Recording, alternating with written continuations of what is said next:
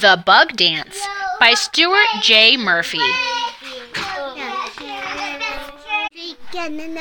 All the bugs loved gym class, especially Centipede.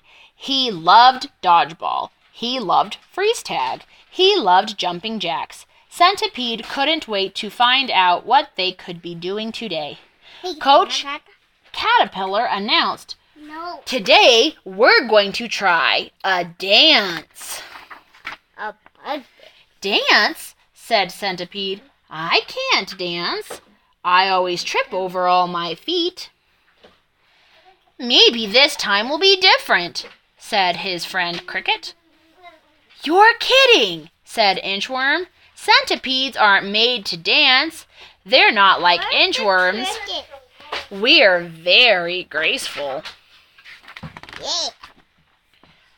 First, I'll show you the dance, Chandler, I can't Coach Caterpillar explained.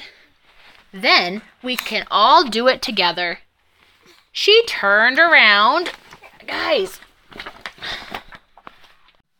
So she was facing the same way as the class and sang, Two steps to the left, two steps to the right, one hop forward, one hop backwards, turn right. Wow, that looks great, said Cricket. I can't wait to try it, said Fly. Oh no, said Centipede. Just don't fall on me, said Inchworm. Coach Caterpillar repeated the steps three times. When she finished, she was right back to where she started. Then she called out, Now everybody follow me! Two steps to to the flop! What happened? asked Coach Caterpillar. I couldn't move all my feet fast enough, said Centipede sadly. What a klutz, whispered Inchworm. Let's try again, said the coach. Ready, No, set, he's not in it. start, yelled Coach Caterpillar. Two steps to the left, steps to the right, one hop forward. Whoops! Is everybody okay? asked Coach Caterpillar. Centipede got stuck again, said Cricket. I almost had it, said Centipede. Can I see? No way, said Inchworm. Can I see? Okay, one more time, said the coach. Two steps to the left, two steps to the right.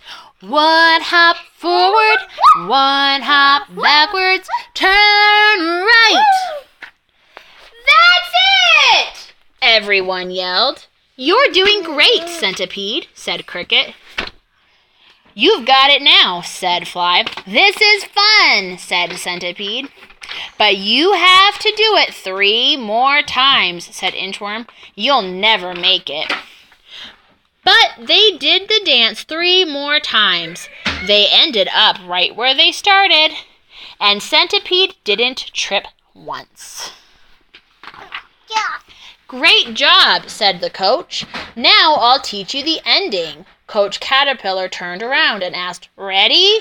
Then sing, Wiggle left, wiggle right, do the bug dance every night.